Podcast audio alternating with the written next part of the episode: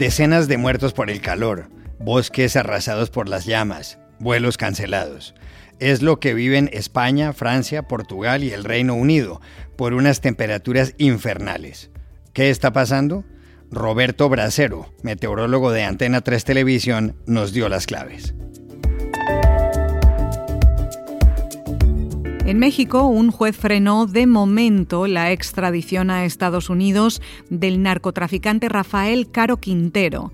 Entre tanto, López Obrador dice que la DEA no ayudó a la captura del capo. ¿A quién creer?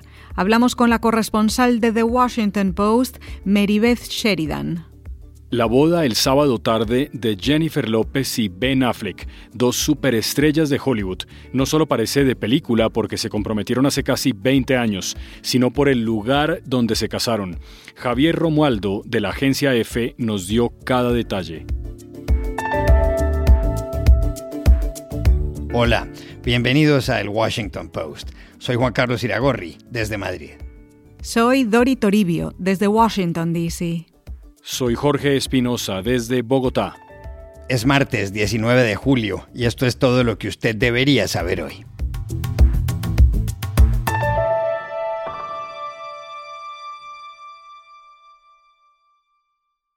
Europa Occidental es un horno.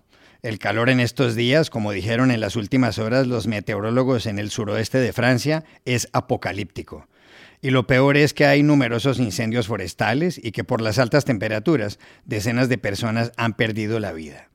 En Piñao, un pueblo de Portugal, los termómetros marcaron ayer 47 grados centígrados. En Madrid, la capital española, se superaron los 39 y en Senton Downham, en Suffolk, llegaron a los 38,1, algo impensable en el Reino Unido. Ni Jamaica estuvo tan calurosa. Fue tanto el calor ayer en Londres que el aeropuerto de Luton debió cancelar varios vuelos porque parte del asfalto de la pista se derritió. El alcalde Sadiq Khan dijo que esas no son temperaturas normales en la ciudad ni en el país, que se van a romper récords este año y que todo es una consecuencia del cambio climático. This is not normal temperatures for a summer in our city and our country. Uh, records are going to be broken uh, this year. Uh, 40 degrees is not normal. It's one of the consequences, by the way, of uh, climate change. El calor y la sequía han estimulado los incendios. Uno de los países más afectados ha sido Francia, especialmente en el departamento de la Gironda, en el suroccidente, donde ayer tarde iban más de 14.000 hectáreas destruidas y 25.000 personas evacuadas. En España hay incendios graves en Galicia, en el noroeste, y en Zamora, en Castilla y León, cerca de la frontera con Portugal. El presidente del gobierno, Pedro Sánchez, se pronunció desde Extremadura, en el suroeste para que nos hagamos una idea de, cuán frecuentes y cuán devastadores son estos grandes incendios que estamos eh, sufriendo a lo largo de estos últimos meses, de estos últimos años. En lo que llevamos de año, en lo que llevamos de año se han destruido ya como consecuencia de los incendios más de 70.000 hectáreas en nuestro país. 70.000 hectáreas. Para que nos hagamos una idea, es casi el doble de la media de la última década. En lo que llevamos de año se han registrado 11 grandes incendios que es casi el doble de lo que venimos registrando en la última década como media. ¿Qué es lo que está pasando con las temperaturas en Europa Occidental? ¿Cuál es la causa? Llamamos ayer a Madrid a Roberto Bracero, el encargado de la información meteorológica en Antena 3 Televisión y en Onda Cero Radio. Esta situación que estamos viviendo en gran parte de Europa y en especial en España, aquí donde me encuentro, es realmente inusual. Eh, en el hemisferio norte, en esta época del año, es verano y es normal que haga calor.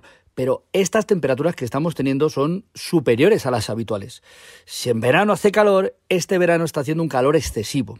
De hecho, aquí en España, hoy terminamos una ola de calor en la que las temperaturas han estado por encima del promedio que les corresponderían y en el que se han batido récords de temperatura. Madrid capital nunca en el mes de julio había alcanzado los 40 grados a la sombra y este mes sí los hemos alcanzado.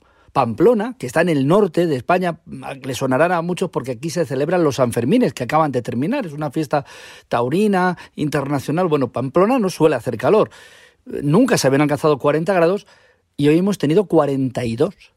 Es una situación excepcional en la que las altas temperaturas se van encadenando día tras día. ¿Y por qué sucede esto? Por la, por la configuración atmosférica. Tenemos una especie de borrasca, una dana, situada al frente de Portugal, en una posición justa para que desde ahí actúe como un gran ventilador que mueve sus aspas y, y, pasan por el norte de África, donde está el Sáhara y una masa de aire muy caliente, y en su giro esa masa de aire caliente circula desde el norte de África hacia la península ibérica, España, y de aquí más hacia el norte, Francia, Reino Unido, y al sol que tenemos en verano y estos días largos, se le une esa masa de aire cálido que es la que aporta el calor extra, el que hace que se batan récords aquí en España o en Inglaterra, donde también pueden alcanzar los 40 grados por primera vez en su historia, o en París, donde mañana llegarán a 41. Una situación que aparte del dato del termómetro tiene consecuencias. Eh, los incendios que estamos viviendo en Portugal, Francia o en España se están encadenando uno tras otro grandes incendios forestales y es muy difícil apagarlos precisamente por las altas temperaturas.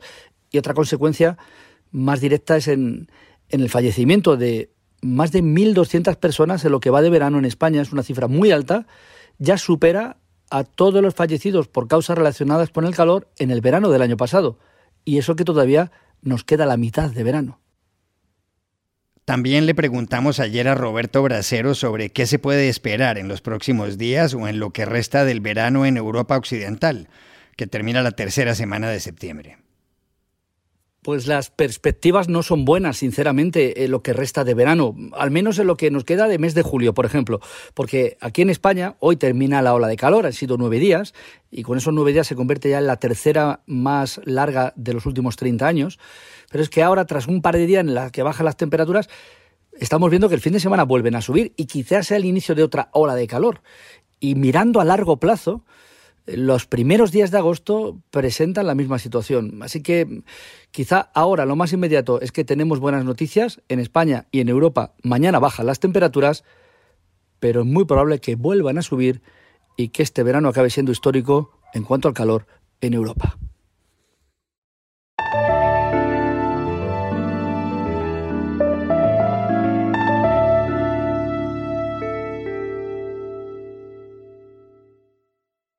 En México, Francisco Reséndiz, un juez del estado de Jalisco, ha frenado la extradición a Estados Unidos del narcotraficante Rafael Caro Quintero, capturado el viernes.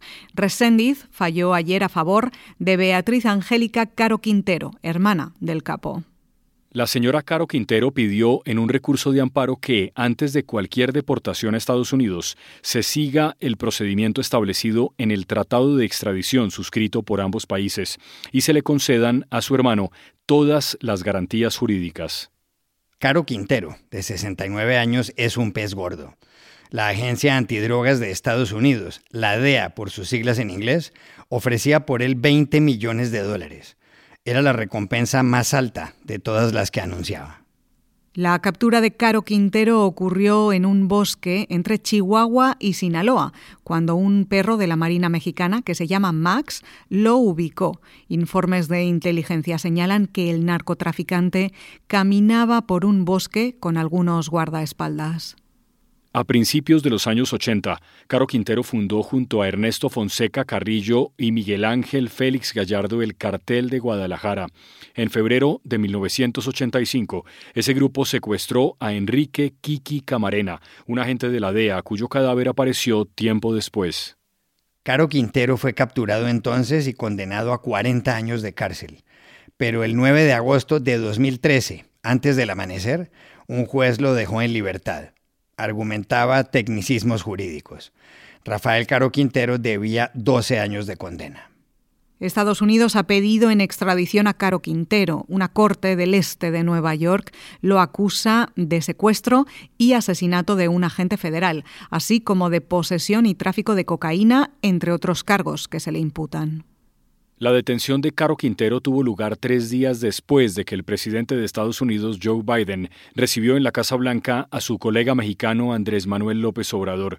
Ayer, López Obrador se refirió a quienes encuentran una relación entre los dos hechos. No, nosotros somos eh, un gobierno independiente, autónomo, y actuamos de conformidad con nuestra constitución y con nuestras leyes. Ya no es el tiempo de que se arrodillaban los eh, presidentes, si había algunos que lo hacían. Eso ya no sucede. Ya es una nueva realidad. Estamos en un proceso de transformación. López Obrador también descartó que la Marina mexicana hubiera trabajado con la DEA para localizar a Caro Quintero. ¿Cuál será la verdad? Llamamos ayer a Ciudad de México a la corresponsal de este diario, The Washington Post, Mary Beth Sheridan. Bueno, hemos reporteado que eh, sí, de hecho, eh, la información sobre la ubicación de Caro Quintero venía de las eh, agencias de inteligencia y narcotráfico de Estados Unidos. Y eso es muy normal en casi todas las capturas de grandes narcotraficantes en los últimos 10, 12 años, eh, generalmente la información venía o de la DEA o de la FBI o alguna otra agencia y eran eh, generalmente la Marina en México que hizo la captura y en realidad en este caso eh, era la Marina que tenemos entendido de que estaban trabajando con información que venía de Estados Unidos. Em, yo creo que el presidente López Obrador es muy sensible sobre actividades de la DEA, por eso él ha dicho que, no tenía nada que ver. Eh, él los ha acusado de eh, jugar un papel demasiado agresivo y estar demasiado presente en operativos en México. Ellos los, lo niegan, pero él ah, lo ha dicho en muchas ocasiones, entonces yo creo que por eso él está tratando un poco de, eh, de describir ese operativo como si no tenía nada que ver con, con la DEA. Eh, cuando yo hablo con funcionarios mexicanos, eh, por lo general, ellos eh, aprecian el intercambio de información, lo que reciben de la DEA o de otras agencias, porque entienden de que esas agencias tienen redes de informantes o medios tecnológicos que ayudan mucho en las capturas.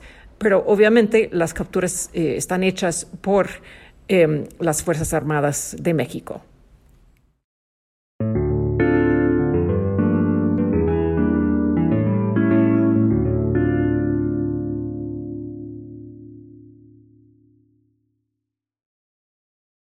La boda de dos estrellas de Hollywood dio mucho de qué hablar el pasado fin de semana.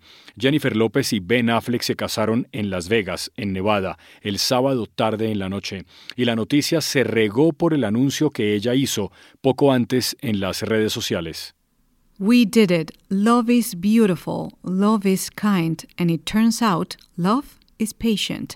20 years patient, escribió Jennifer López para señalar lo hicimos, el amor es bello, el amor es amable y resulta que el amor es paciente, paciente por 20 años. Y es verdad, Dori. Jennifer López y Ben Affleck estuvieron a punto de casarse en 2003.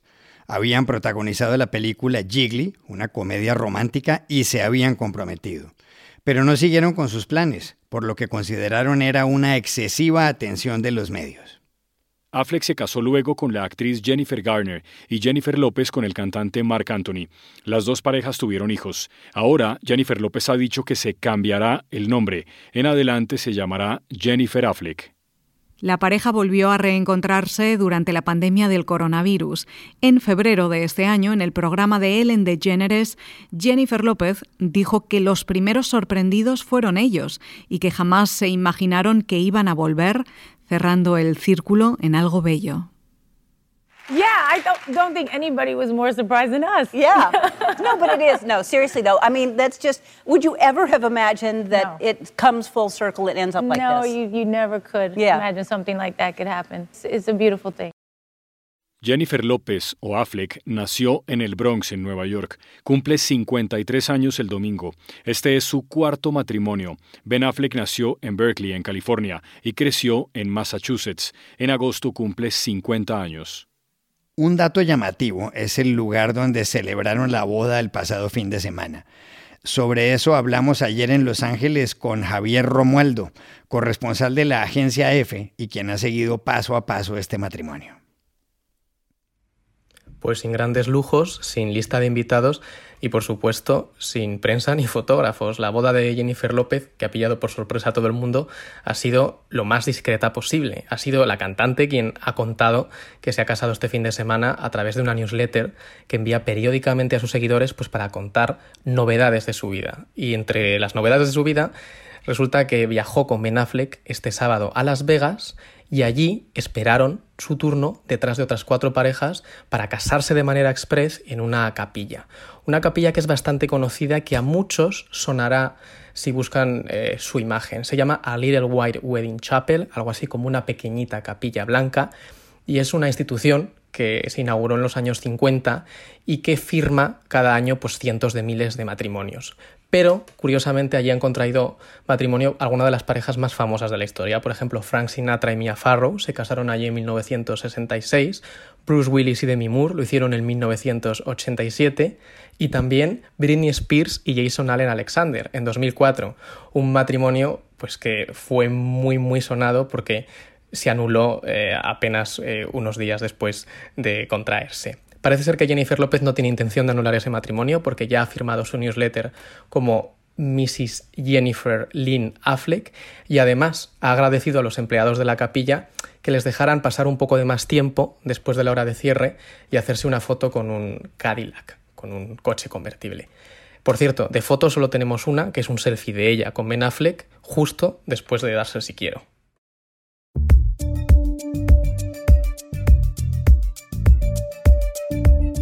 Y estas son otras cosas que usted también debería saber hoy.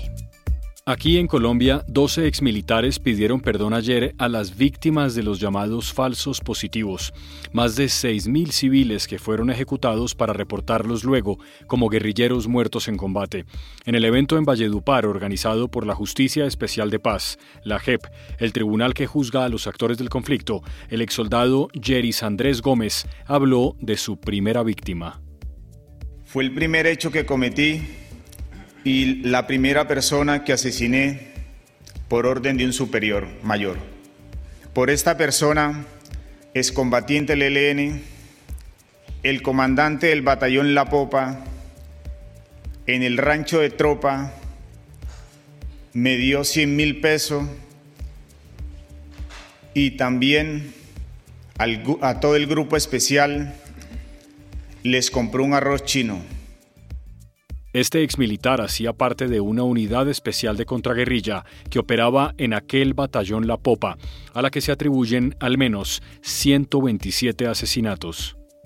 Las autoridades de Roma tratan de limpiar desde ayer una pintada que apareció en el famoso Panteón de Agripa, ubicado en el corazón de la ciudad. Hace algunos días alguien escribió con pintura de aerosol azul en uno de sus muros Aliens exist, los alienígenas existen. Borrar ese grafiti sin dañar el antiguo templo, patrimonio de la humanidad por la UNESCO desde 1980, es una tarea muy delicada. El monumento empezó a construir en el año 27 a.C. y fue terminado un siglo más tarde, en tiempos del emperador Adriano.